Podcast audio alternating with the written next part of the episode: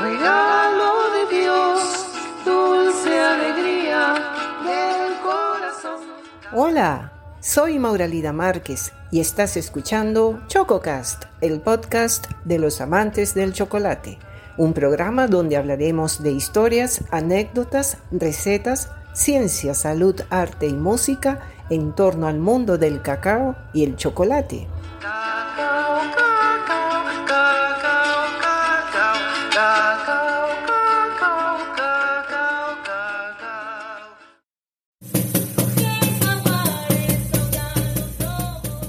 Bienvenidos a un nuevo episodio de ChocoCast, con la segunda parte de la conversación con nuestra invitada, Ximena del Río, artista musical desde Lima, Perú. Ximena le canta al cacao y en la primera parte, Ximena nos contó sobre sus vivencias al componer los temas Mama Cacao y Danzas del Cacao. Ella nos hablaba sobre la alegría de la danza del cacao y el chocolatearse. Finalizando el episodio anterior, Ximena nos comentaba que el demo oficial del tema Mama Cacao ya se encuentra disponible en sus cuentas oficiales en español y acaba de lanzar la versión en inglés. ¡Qué maravilla! En el día de hoy, Ximena nos hablará sobre su tercer tema, Dulce como Cacao. Bienvenida, Ximena. Nos complace tenerte en nuestro programa. Y en relación a la expansión de tu música, ahora también en inglés, me gustaría comentarte que actualmente ChocoCast se escucha en 22 países. Alemania. Argentina, Australia, Bangladesh, Brasil, Canadá, Chile, Colombia, Ecuador, España, Estados Unidos, Francia, Holanda, India, Israel, Italia, México, Noruega, Perú, Reino Unido, República Dominicana y Venezuela. ¡Wow! ¡Qué hermoso! Un saludo para todos ellos. Qué lindo que esté atravesando el mundo entero. Esta, eso yo creo que es una prueba, realmente, si me permites hacer este comentario, eso es una prueba de que eh, por más loco, mágico, absurdo que a mucha gente le pueda parecer, y por más abstracto y yo qué sé, eh, eh, foggy, ¿no? Nuboso que suene, este, ah, el cacao está ahorita, es- está en los sueños de la gente, hay, hay algo sucediendo ahí que no es necesario ni explicarlo, pero hay, hay un deseo, hay una demanda de cacao, porque es que si no, mi demo es un demo, por Dios, es un demo lo que yo he lanzado, ni siquiera es un audio oficial de una sola de mis canciones de cacao. Hay más de 150 personas en Instagram que han hecho reels con esa canción. No solo con esa canción, hay otras canciones que también, pero con esa canción más de 150 personas han hecho reels con esa canción de Mamá Cacao.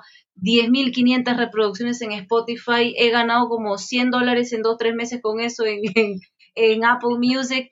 Hay, porque hay una demanda popular. Quiere decir que este, este rezo, esta misión, esta moda, como lo quieran llamar según su sistema de creencias, de las ceremonias de cacao, de la toma de cacao, de la simbología del cacao, del cacao en mil formas, se está expandiendo por el mundo. Hay un llamado, hay una demanda, hay una necesidad.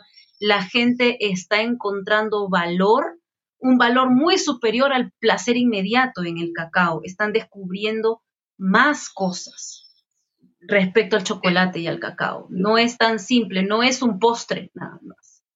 No es un postre. Nunca, nunca, nunca lo fue. En América, en la América milenaria, nunca jamás el cacao fue un postre. Era la bebida de los reyes, era la bebida de los dioses.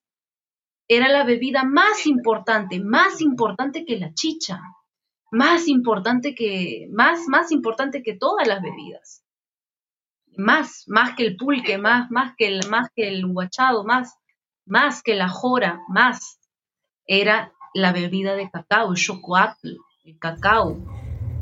Y a mí me contenta muchísimo eh, todo este renacer, no solo en el aspecto comercial, que ya tiene varios años, sino en el sentido de recuperar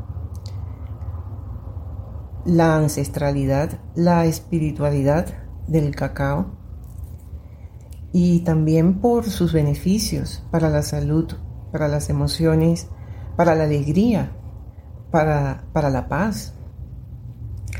Y ahora sí, Simena, este, todos estamos ansiosos para que nos comentes sobre tu tercer tema, esta melodía titulada Dulce como el cacao. Así es, la canción Dulce como Cacao ha sido la última de las tres en, el, en orden cronológico de lo que he hecho. Em, esa, esa canción no está compuesta ni está pensada desde un entorno ceremonial, sino más privado, más íntimo, pero sí popular, sí folclórico. Pero ya no tiene tal vez esa connotación semisagrada o esa connotación casi religiosa. No, no, no, bueno, ninguna, yo no hago nada con esa intención, para aclarar, pero este, esa canción surge de mis experiencias personales. Primero que un día yo estaba sentada tomando cacao, tomando un, un chocolate bien cargado en mi casa y estaba viendo Harry Potter. Estaba viendo Harry, Potter. sí, estaba viendo Harry Potter y el prisionero de Azkaban. Y esta película comienza con los niños en un tren y vienen los dementores a, chuparles la alegría. Para los que no conocen mucho el universo simbólico de J.K. Rowling, para ella los dementores simbolizan los pensamientos depresivos, eh, la tristeza, los pensamientos de muerte, si me entienden a lo que voy. Eh, los dementores son ese símbolo de la depresión. Te roba la alegría de vivir. Y en ese capítulo, el nuevo profesor que llega a Hogwarts, que es el profesor Lupin, después de que el dementor ataca a Harry y que el profesor Lupin espanta a este dementor con un espectro patronus, que es un conjuro, un spell, ¿no? Una, un, Dios, ¿cómo, ¿cuál será la palabra en español? No lo sé, pero este conjuro, ¿no? De, de, del espectro patronus que se basa en, en eh, traer a tu memoria, a tu mente, al presente, tu recuerdo más feliz. Después de que Harry recibe este ataque y el profesor espanta al dementor, el profesor Lupin le da un chocolate a Harry. No le da una gaseosa, no le da un caramelo, le da una barra de chocolate. Y le, dice unas palabras, le dice, no, toma, come esto. Esto es lo mejor que puedes hacer para recuperarte del ataque de un dementor. O sea, traduciéndolo esto al mundo real es lo mejor que puedes hacer cuando te sientes triste, cuando te sientes cabizbajo, cuando sientes que nadie te quiere, cuando no te sientes importante, cuando estás con la autoestima baja, es comerte un chocolate.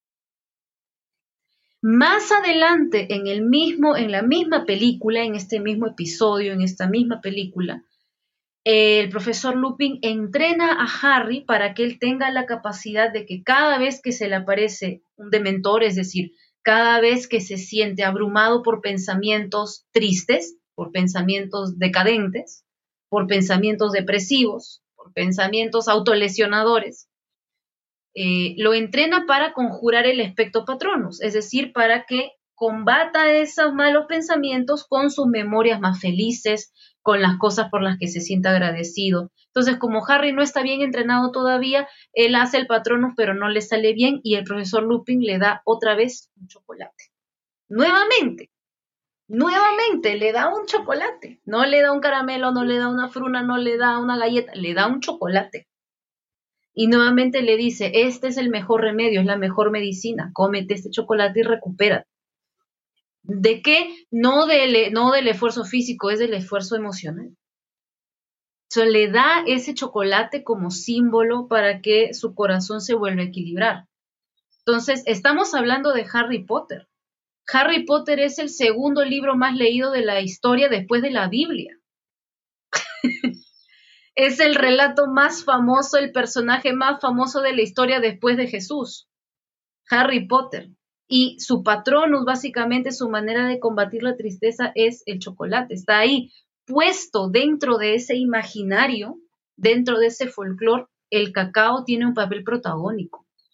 Tiene un papel protagónico. Entonces yo mientras veía esa película, empezaba a pensar, claro, ¿no?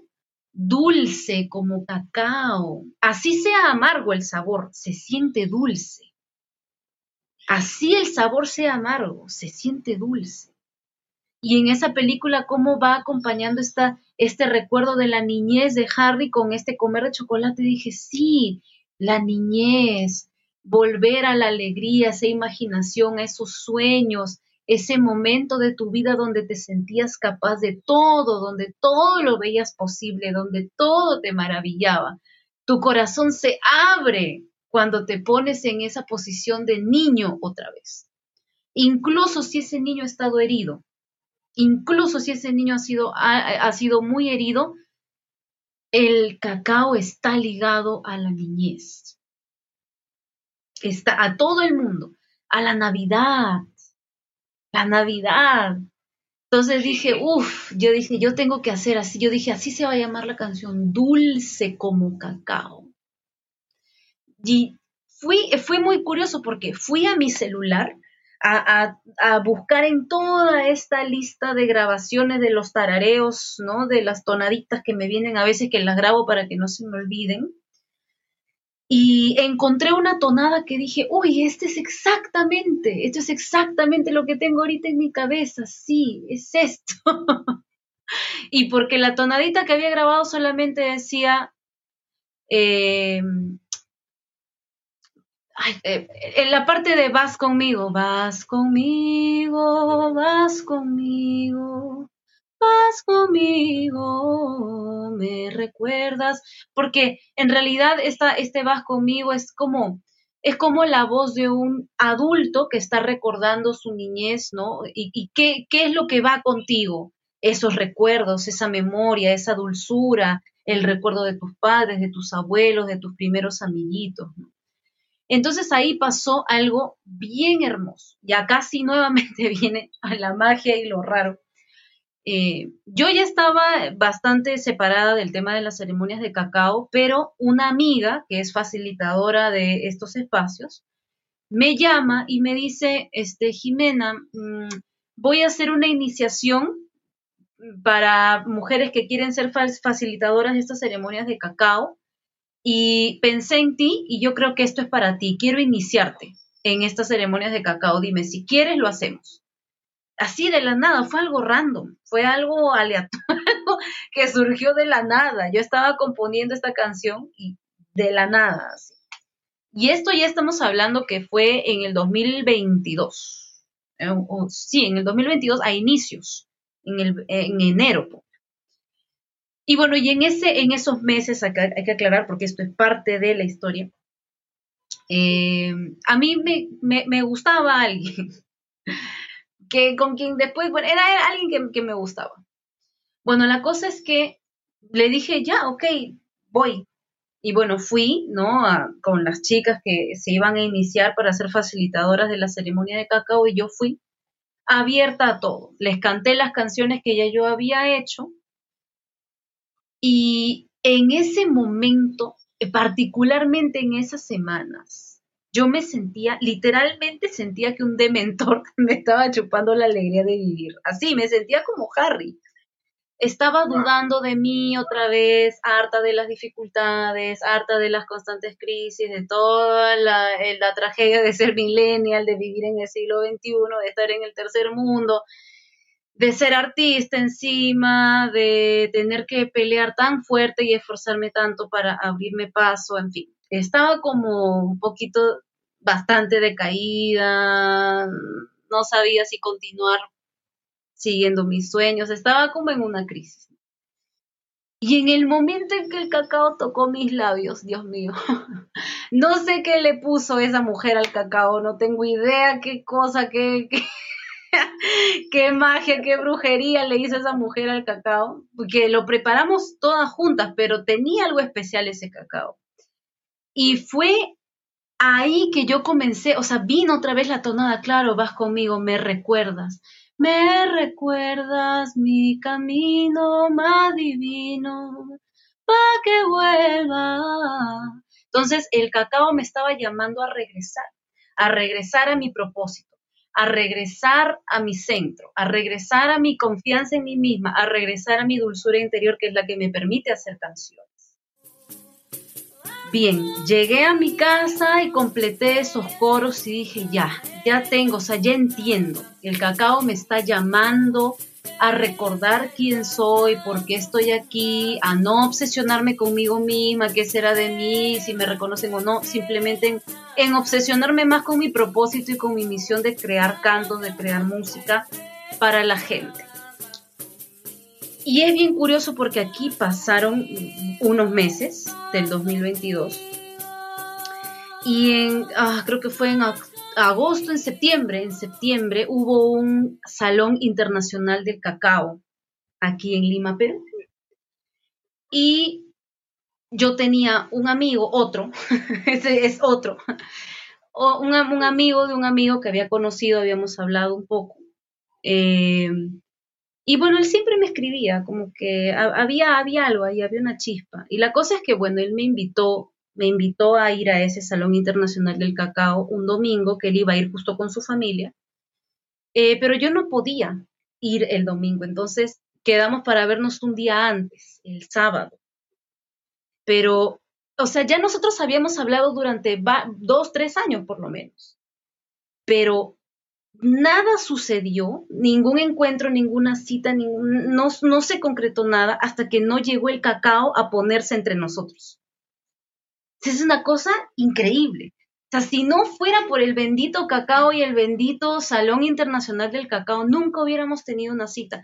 Ahora, spoiler alert, esa relación terminó en tragedia, no voy a andar en ese tema, ya pasó, terminó en tragedia, pero fue es una persona que marcó mi vida. Y el cacao nos unió. El cacao nos unió, el cacao me abrió la puerta a esa persona. Entonces, una vez que, bueno, pasó todo eso y terminó en tragedia, un día yo estaba llorando por él y dije, en vez de recordarlo con resentimiento o con odio, con cólera de lo que pasó, mejor porque no recuerdo lo mejor de él. Y me quedo con eso y me quedo tranquila y ya. Y sí, pues, ¿no? Y cuando recordaba lo mejor decía, es que es que es tan dulce, o sea, la energía, la, la, la, el sentimiento, la sensación interna que yo tenía era, es que es tan dulce. Tiene su demonio metido adentro ese hombre, pero es tan dulce, me transmite tanta dulzura a pesar de que es un bandido, a pesar de que es un bandido, que es un criminal sentimental, es un terrorista del amor, digamos, es un terrorista sentimental, pero es tan dulce. Como diría nuestro, nuestro amigo Jorge Lozano, es un cucaracho. es un cucaracho. Y, pero es, es, tan dulce, su voz, su trato, ¿no? Él es muy dulce, lindo, lindo. Entonces, bueno, ahí fue que realmente me pude sentar y comencé realmente a escribir la canción. Con la letra, o sea, ahí fue que realmente me sentí lista de sentarme y decir, ahora sí la puedo terminar. Y comencé a escribirla, pero no podía terminarla. No podía terminarla. Y en eso me escribe una amiga de la infancia, o sea, de, de hace dos décadas, casi, y me comenta que eh, nuestra profesora de canto, nuestra profesora de coro, nuestra directora del coro de voces blancas en el que estábamos justo había fallecido un día antes. Y yo la venía y yo la venía pensando. Es una cosa increíble porque yo la venía pensando y mi mamá la venía pensando, recordándola. Y había algo de ella que pululaba mientras yo me sentaba a escribir esa canción. Entonces, cuando me dan la noticia, a mí se me cayeron las lágrimas. Y fueron unas lágrimas de gratitud y de ternura, porque todos los años que estuve ahí, no solo fue ella concretamente la primera persona que creyó fieramente en mi talento y en mi, en mi misión, en mi destino de ser artista. No, obviamente sin contar a mis padres, a mi mamá, digo, ella fue como la primera persona que dijo, hay que educar a esta chica, esta chica es una promesa, esta chica tiene futuro, ella es una artista nata. Y me enseñó y me dio solos y todo el repertorio que cantamos todos esos años era música popular, folclórica, clásica, este, navideña, y todo era música infantil, porque era un coro de niños y de adolescentes algunos, ¿no? Y todo era música muy tierna, llena de dulzura, llena de niñez. Entonces se me vinieron todos estos recuerdos de la música de la niñez y con toda esa gratitud, con toda esa dulzura, fue que terminé de escribir la última parte que es esta aventura que se describe, esta travesía de la imaginación del niño, ¿no? En la luna, en las punas vas conmigo, en las selvas más profundas vas conmigo, celebrando entre las hadas vas conmigo, acampando entre frazadas vas conmigo. Y así, entonces, ahí fue que lo terminé. Y que esto es otra parte de la magia infinita de la vida. Eh, a los dos, tres días fui a su funeral y justo el día que fue el coro, que era el día de los cantos, y fui y le canté la canción. Frente a su ataúd en su funeral, le canté la canción completa. Me la aprendí para ese día, dos días nomás después, y se la canté.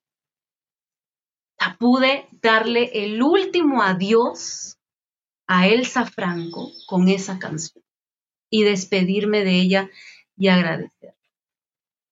Y después, bueno, cuando ya publiqué el video, igual se lo pasé a mi, al cucaracho. que es mi amigo, que es mi amigo, ahora igual ya, él sabe que lo recuerdo de la mejor manera, no, no, no hay resentimientos ya. Y se lo pasé y le pareció hermosa, le encantó, me agradeció. Y sí, es una canción con mucho propósito y que igual este, la terminé de componer tomándome una taza de chocolate. Así que por eso mismo la canción cierra, por eso dulce como el cacao calientito que ahora bebo. ¿Me recuerdas? Entonces igual y para la gente, eh, toda esta movida de las tomas de cacao, de la ceremonia de la Navidad, del Día del Niño, igual se presta, igual se presta. Se presta para muchas cosas. Es una canción como toda obra de arte que está genuinamente creada para ser arte, con, el, con un propósito artístico, tiene muchas lecturas, porque tú le puedes dedicar esa canción a quien tú quieras, desde tu ex, tu mamá, tu abuelito, a Dios. Es una analogía, una metáfora abierta. Quien sea lo que sea que para ti represente esa dulzura que se encuentra en los recuerdos de la infancia, esa sonrisa que te cuentan las historias en la siesta, ¿no? Estas cosas de las que hablo en la canción. Quien sea o lo que sea que te traiga esa dulzura del cacao para esa persona o ese ser o ese ente o esa cosa o esa idea, es, es esa canción. Tiene una historia, es una historia bien profunda y llena de, de mucha ternura y de mucho dolor, de mucha pérdida. Eso es algo bien, es algo maravilloso de esa canción que es aceptar la pérdida y quedarte con los recuerdos más hermosos. Y es una canción llena de gratitud. Llena de gratitud. Sí, es pura gratitud.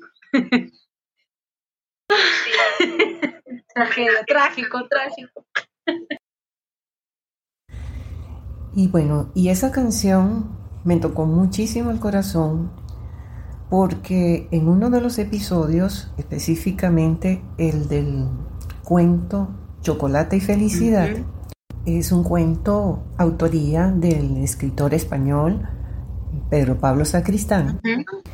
Ya yo había escogido uno de tus temas, Mamá Cacao, para como parte del fondo musical de la, de la historia.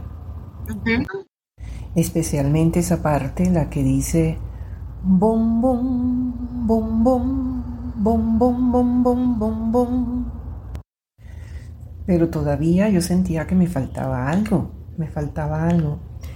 Y entonces, este, me comentas de tu nuevo tema y me lo haces llegar. Te lo mandé. Escucho esa parte de los recuerdos de la infancia.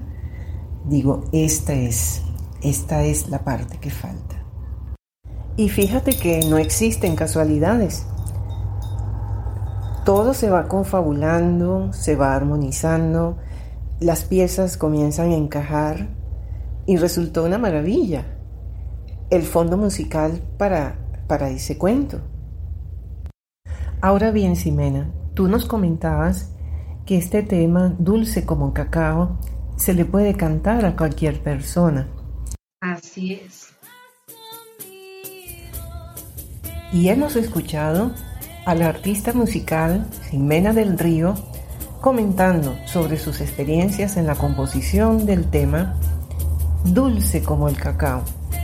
En el próximo episodio, Ximena continuará comentando sobre el uso del cacao como instrumento de paz en el diálogo de las naciones. Les recordamos en la descripción de este episodio se encuentran los vínculos o links a las cuentas oficiales de nuestra amiga Ximena del Río para escuchar sus temas sobre el cacao, incluyendo su más reciente composición, Dulce como el cacao. Gracias por la audiencia.